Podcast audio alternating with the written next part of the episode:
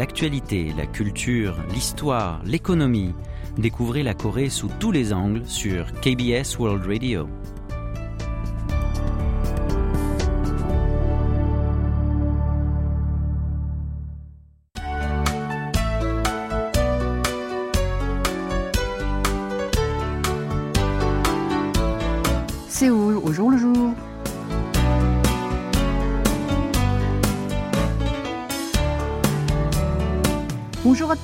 Merci de nous retrouver pour cette nouvelle édition de Séoul au jour le jour.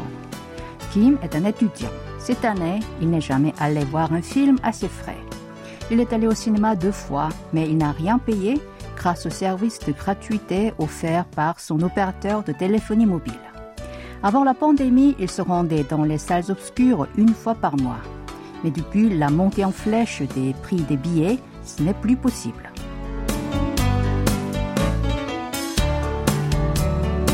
Pendant la crise sanitaire, les salles de cinéma ont augmenté trois fois les tarifs d'une place. Et cela empêche les gens d'aller voir des films au cinéma aussi fréquemment qu'autrefois.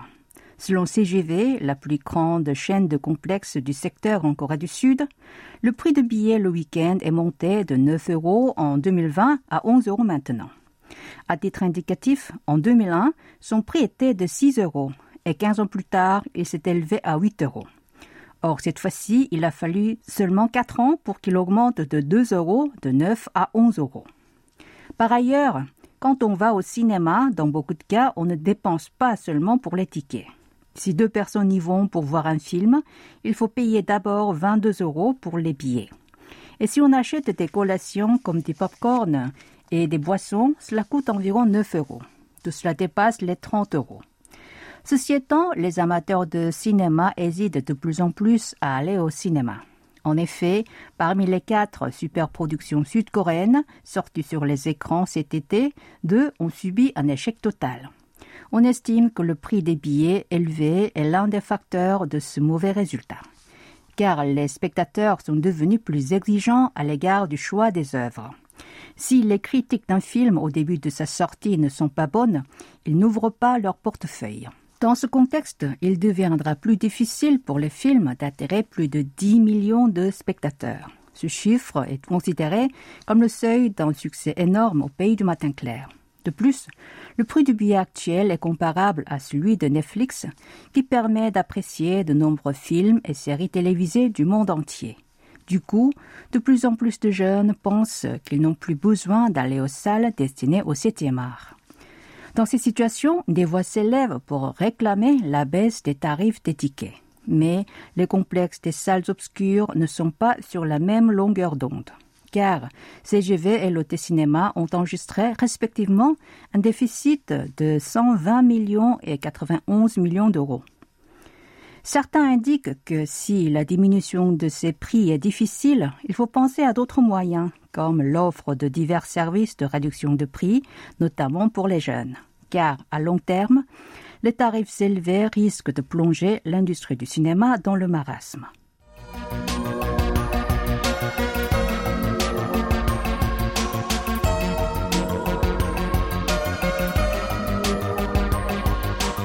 Le Centre de recherche sur l'eau a récemment publié une étude sur la quantité d'utilisation d'eau du robinet selon les ménages et les types de logements.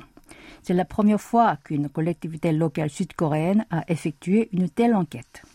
D'après cette étude, plus le nombre de foyers augmente, plus la quantité d'eau utilisée par personne diminue. Plus précisément, un ménage d'une seule personne emploie 280 litres celui de deux personnes, 420, celui de trois, 520, et enfin celui composé de quatre membres, 620 litres. Par contre, la quantité consommée par personne est de 210 litres pour un foyer de deux personnes, de 170 pour celui de trois et de 150 pour celui de quatre. Cela s'explique par le fait que la vie en communauté permet d'économiser l'eau car les membres d'un même foyer font des lessives, la vaisselle ou encore du nettoyage ensemble et utilisent ainsi moins de ressources.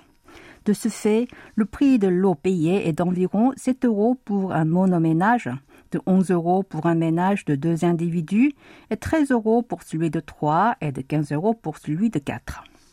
Si on s'intéresse au logement, plus ils sont grands, plus les résidents consomment de l'eau. Dans les logements de plus de 130 mètres carrés, la consommation est 8% plus élevée que dans ceux de moins de 70 mètres carrés. Le centre analyse que les citoyens financièrement aisés utilisent plus facilement de l'eau.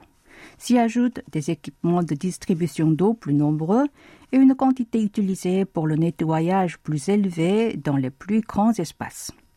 Le type de logement exerce également une influence sur la consommation d'eau. Les foyers qui habitent dans des bâtiments d'habitation collectifs utilisent plus d'eau que ceux dans les complexes d'immeubles d'habitation. Les experts considèrent cette étude comme significative parce que c'est la première fois en Corée du Sud qu'on a analysé la consommation d'eau par foyer en exploitant les mégadonnées. Ils espèrent que ce type d'enquête s'élargira à l'analyse de la consommation d'eau du robinet dans les bâtiments à usage commercial. Eh bien, prenons une petite pause musicale avec la chanson de Shiny, 같은 자리, la même place.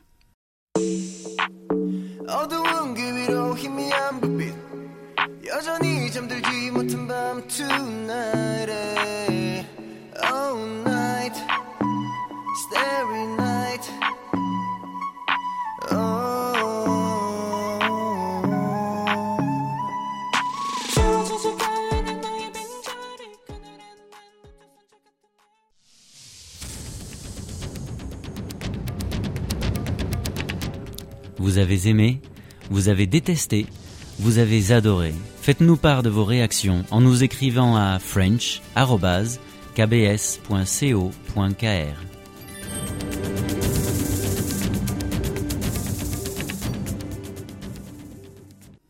Pour cette édition de C'est le jour le jour du mercredi 24 août, vous êtes en compagnie de Ko Jang-san. Cho, âgé de 27 ans, travaille dans une banque depuis 5 ans. Ces derniers temps, il se prépare à changer d'entreprise. Il n'est pas particulièrement insatisfait de sa boîte et il n'y a pas d'entreprise spécifique qu'il veut rejoindre. Cependant, il a présenté son CV sur quelques plateformes de recrutement. Car, en voyant plusieurs de ses amis changer de lieu de travail, il s'impatiente de trouver lui aussi un autre emploi pour prouver sa valeur et ses compétences. Comme Joe, de plus en plus de salariés d'une vingtaine et d'une trentaine d'années sont angoissés par l'idée que, s'ils ne peuvent pas changer d'entreprise, ils traîneront en arrière et finiront par être rejetés dans leur vie professionnelle. Contrairement aux précédentes générations qui mettaient au premier rang l'emploi à vie, pour ces jeunes, le changement d'entreprise est devenu une pratique banale. Ils observent autour d'eux des gens de leur âge qui trouvent un nouvel emploi garantissant un salaire beaucoup plus élevé ou des options d'achat d'actions. Face à eux, les jeunes qui travaillent dans une même entreprise pendant longtemps éprouvent un sentiment de privation relative. D'après un sondage réalisé auprès de 500 salariés avec moins de trois ans d'ancienneté dans leur entreprise, le plus grand nombre d'interrogés, soit 27%, ont prévu qu'ils travailleraient dans leur firme actuelle pendant un ou deux ans. 20% ont évoqué deux ou trois ans. Seuls 15% ont répondu qu'ils resteraient dans leur boîte plus de cinq ans. Selon les responsables de la gestion du personnel des entreprises, parmi les nouveaux employés, il y en a qui considèrent leur lieu de travail actuel simplement comme une étape pour avoir une expérience professionnelle pendant un ou deux ans avant de passer à l'étape suivante.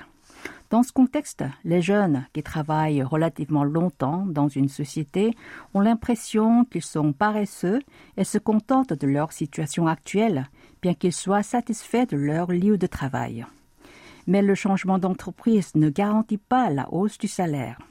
Pas mal de salariés regrettent d'avoir changé de compagnie. Park en fait partie. Il a quitté sa boîte en 2020 pour rejoindre une grande entreprise de la mode. Mais il regrette cette décision, car au début, sa rémunération était plus élevée que celle de son ancienne compagnie. Mais à cause d'un faible taux d'augmentation de salaire, il ne touche pas autant que ce qu'il a souhaité. Du coup, il réfléchit de nouveau à changer d'entreprise. Selon un sociologue, maintenant que la notion d'emploi à vie a disparu, la jeune génération est anxieuse de rester longtemps dans une firme. Elle a tendance à changer de firme pour faire preuve de sa valeur et de ses compétences. Mais de tels changements fréquents des jeunes employés sont un grand gaspillage sur le plan des compagnies et de la société.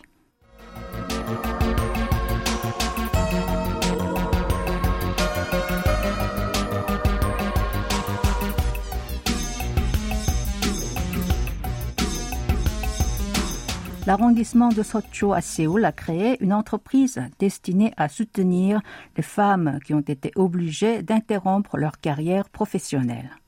Dans cette firme dénommée la Société anonyme d'emploi pour les femmes de Socho travaillent 66 employés.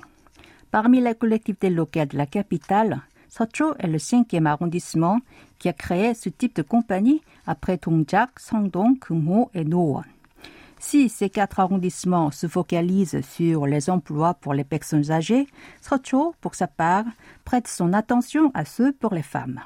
Le projet Art intérieur et conversion au numérique est l'un des programmes que Socho poursuit dans le but de donner un certain dynamisme aux petits commerces de la région frappés par la crise sanitaire.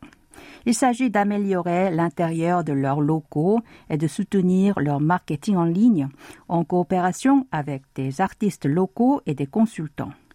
60 établissements y ont participé. Kim est l'une de ces artistes. Elle et son mari ont géré pendant plus de dix ans leur propre activité commerciale dans le domaine du design de papeterie et d'accessoires. En 2019, ils ont mis fin à leur business. Depuis, elle a cherché un nouveau travail. Enfin, cette année, quand elle a appris que la société d'emploi de Socho cherchait des artistes locaux pour le projet Art intérieur, elle a présenté sa candidature. C'est ainsi qu'elle a commencé à prendre part à ce programme depuis juillet dernier.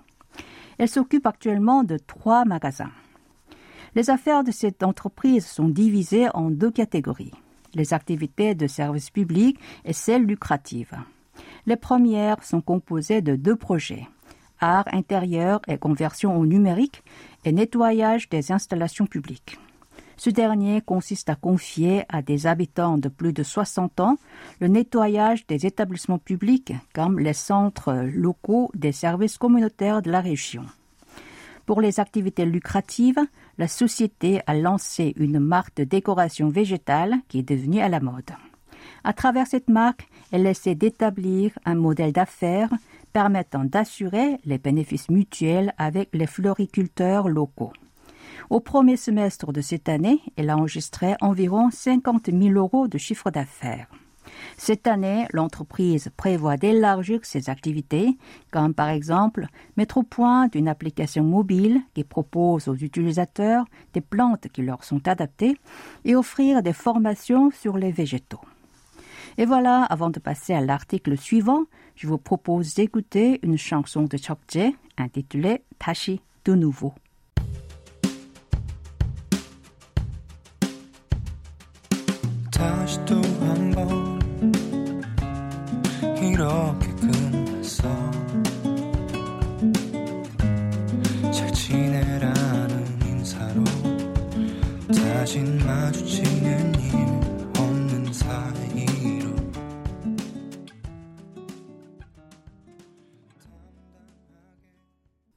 En août de l'année dernière, le centre de secours de la province de Chungcheong du Sud a reçu un appel signalant la disparition d'une vieille dame atteinte de démence sénile.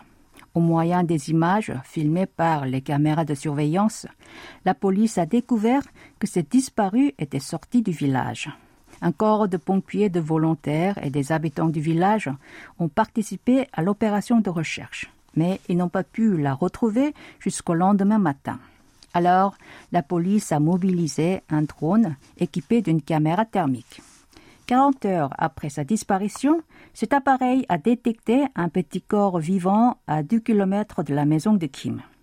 Il s'agissait du chien de compagnie de la dame et la caméra avait capté la température de cet animal qui restait à côté de sa propriétaire, tombé au bord d'une rizière.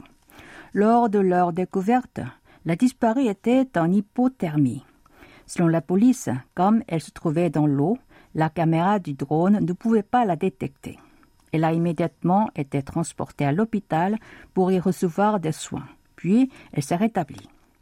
À l'occasion de cet accident, le centre de secours a porté son attention au trône en tant que moyen de recherche des malades de démence sénile disparus. Ce type de disparition a lieu plus de 100 fois par an.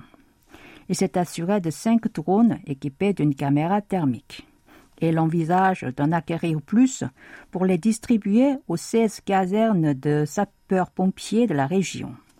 Selon les analyses, ce type d'engin permet de diminuer énormément le temps pour retrouver ces malades.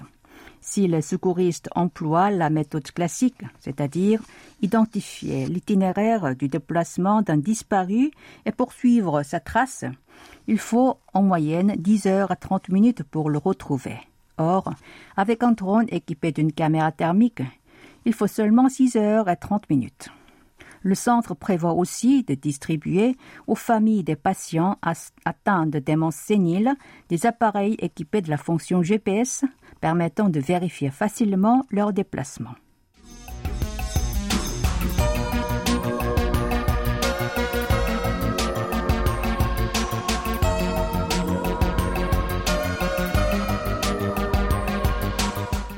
Isoi, âgée de 18 ans, qui habite à Namyangju, dans la province de Gyeonggi, est la petite fille en ligne de Young-soo, âgée de 77 ans, qui habite à Séoul. Au début du mois, ces deux personnes se sont rencontrées pour la première fois à travers l'écran de leur ordinateur. Et cela dans le cadre du programme baptisé Les petits enfants en ligne, mené par le centre de bénévolat de l'arrondissement de Yongsan dans la capitale. Il s'agit de lier des seniors à des adolescents de la région pour que ces derniers enseignent aux premiers l'utilisation des smartphones, des guichets automatiques de prise de commande ou des applications mobiles.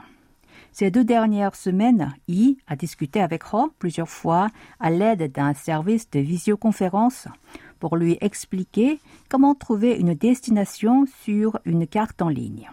Au début, elles se sentaient un peu mal à l'aise avec Ro, mais maintenant elles sont devenues plus proches au point de s'échanger de temps en temps des messages pour demander des nouvelles. Non seulement à Namyangju, mais aussi dans plusieurs collectivités locales, les petits-enfants en ligne viennent en aide aux personnes âgées qui habitent dans leur région pour que celles-ci puissent employer des appareils numériques et profiter des services offerts sur Internet. De leur côté, les seniors aiment bien cette méthode parce que c'est une sorte de leçon particulière. De plus, ils peuvent ainsi passer du temps avec des adolescents qui ont l'âge d'un petit enfant pour eux. En raison de la crise sanitaire qui renforce les rencontres sans contact, comme les messageries mobiles ou les visioconférences, ce type de formation individuelle est de plus en plus plébiscité. Il existe tout de même des personnes âgées qui rencontrent en face à face des collégiens ou des lycéens dans les centres locaux des services communautaires ou les centres pour seniors. Une fois qu'ils établissent ainsi une relation, ils continuent souvent de s'échanger au moyen d'une messagerie mobile. Un centre culturel pour adolescents à Pocheon, dans la province de Gyeonggi, a lié 12 collégiens à 12 personnes âgées pour que celles-ci apprennent à utiliser des appareils numériques. Selon le représentant de cet établissement, les seniors préfèrent s'initier au monde numérique de cette manière plutôt que de suivre des cours donnés à plusieurs personnes par un enseignant. Et voilà, c'est le moment de retrouver tout un cinéma présenté par Antoine Coppola. Avant de le rejoindre, je vous propose d'écouter la chanson de Isora, Nan Hengboke, Je suis heureuse.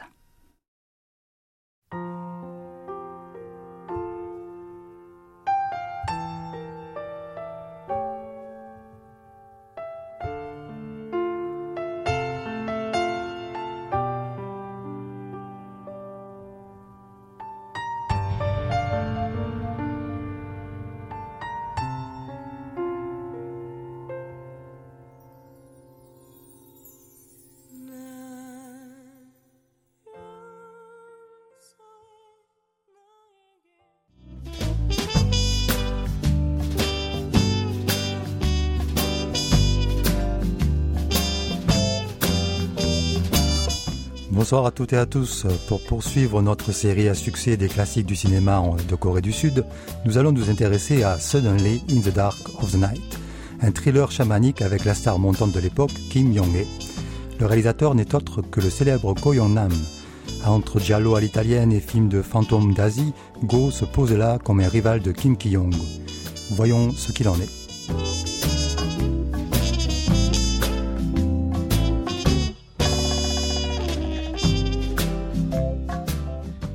Disons-le d'emblée, il s'agit d'un film qui tourne autour du personnage d'une femme au foyer, interprétée par Kim Yong-hee. Son mari est un professeur de biologie passionné par la chasse aux papillons rares. Pas de quoi fouetter un chat jusqu'ici, sauf qu'il est attendrissant de voir, dans ces rudes années de dictature militaire, un mari et ses potes se marrer en matant des photos de papillons. Même l'épouse semble trouver cela ridicule. Mais voilà qu'une des photos montre une statuette de femme en blanc aux longs cheveux noirs. Trouver l'erreur, c'est ce que demande l'épouse à son mari. Celui-ci lui raconte des bobards car nous avons vu, dès avant le générique, qu'il s'était aventuré dans une étrange grotte au bord de la mer et qu'il avait été surpris par quelque chose. Le mystère s'épaissit, mais voilà qu'entre en jeu une jeune servante pour brouiller encore plus les cartes.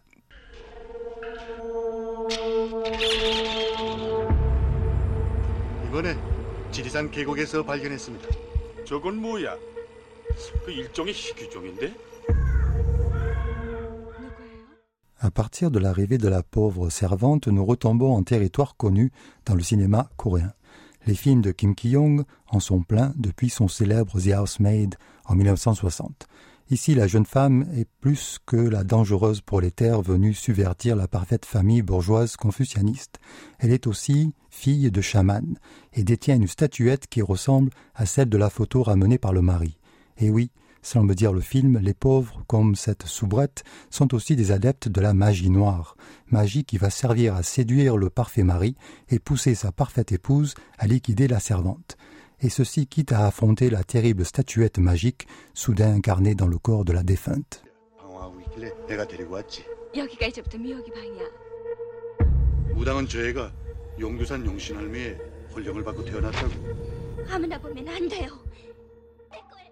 Entre possession magique et libido débridé, nous ne sommes pas loin de l'inspiration gothique anglaise. Pourtant, si on adopte un point de vue local, il s'agit avant tout d'un drame psychologique autour de l'éducation des femmes au foyer, un peu trop portées à soupçonner leurs époux d'infidélité. Les scènes de bons pères de famille admirateurs de papillons reviennent à l'esprit augmenté d'une connotation sexuelle à peine sibylline. Ces collectionneurs se montrent attentifs à la beauté, et surtout celle des jeunes filles. C'est le cas du mari qui, dans une scène surprenante, s'approche de la servante, une clé à la main. Il vient de garer sa voiture, à demi dévêtu, endormi lascivement sur son canapé, juste avant que son épouse ne l'interpelle. On se demande bien de quelle porte il voulait ouvrir chez la belle endormie. L'épouse commence à cauchemarder des scènes où son mari se livre à diverses performances érotiques avec la servante. Et comme l'épouse finit statufiée en diablesse chamanique, on peut conclure sur le message psychosocial suivant. À trop vouloir réprimer la libido de leurs époux, les femmes au foyer finissent par devenir des mégères qui torturent les jeunes filles innocentes et risquent de finir à l'asile psychiatrique. De cette affaire, d'ailleurs, le mari s'en sort sans une égratignure, lavé de tout soupçon.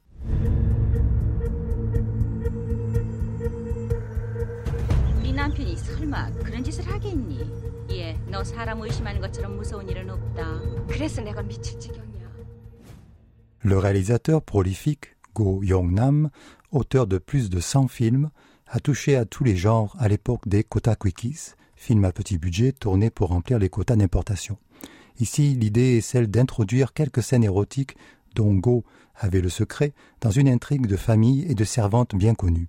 À cela s'ajoute l'histoire de fantômes. Go introduit de nombreuses citations de l'époque. The Shining avec le défonçage d'une porte à la machette, Suspiria avec une longue scène en bleu et rouge dans la nuit et sous la pluie, dans laquelle la statuette devenue femme démoniaque martyrise l'épouse qui lui résiste. Et surtout les papillons venus à la fois du célèbre film hongkongais Butterflies Murder et d'un film de Kim Ki-young, Killer Butterfly, tourné peu avant. Mais Go a aussi ses obsessions, et il parsème le film de Travelling Voyeur hitchcockien et de plans fantasmagoriques, comme celui de la démoniaque déesse sortant des eaux ou de la chute au ralenti de la pauvre Kim Jong-il. À ce propos, c'est cette dernière qui est mise en valeur tout au long du film. Comme dans un giallo, la femme est le vrai sujet. Vue sous toutes les coutures, Kim Jong-il, qui plus tard jouera dans le meilleur film coréen de ces dix dernières années, Carte, a ce visage fin, ce regard sensible et des lèvres qui en feront rêver encore plus d'un durant des années.